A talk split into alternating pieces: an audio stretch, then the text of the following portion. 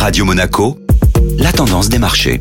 La tendance des marchés avec la Société Générale Private Banking. Bonjour Aurélie Lombardo. Bonjour Eric. Les marchés sont repassés dans le vert hier. Les investisseurs se sont finalement assez vite remis des chiffres de l'inflation américaine de janvier, plus élevés que prévu.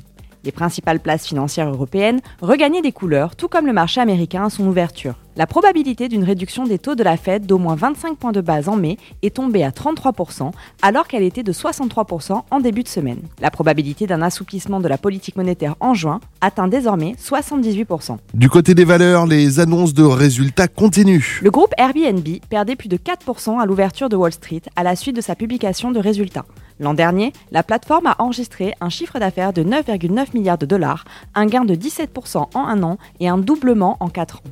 Malgré un développement positif, Airbnb a enregistré une perte nette de 349 millions de dollars pour son quatrième trimestre fiscal du fait de l'amende versée au fisc italien de 576 millions d'euros.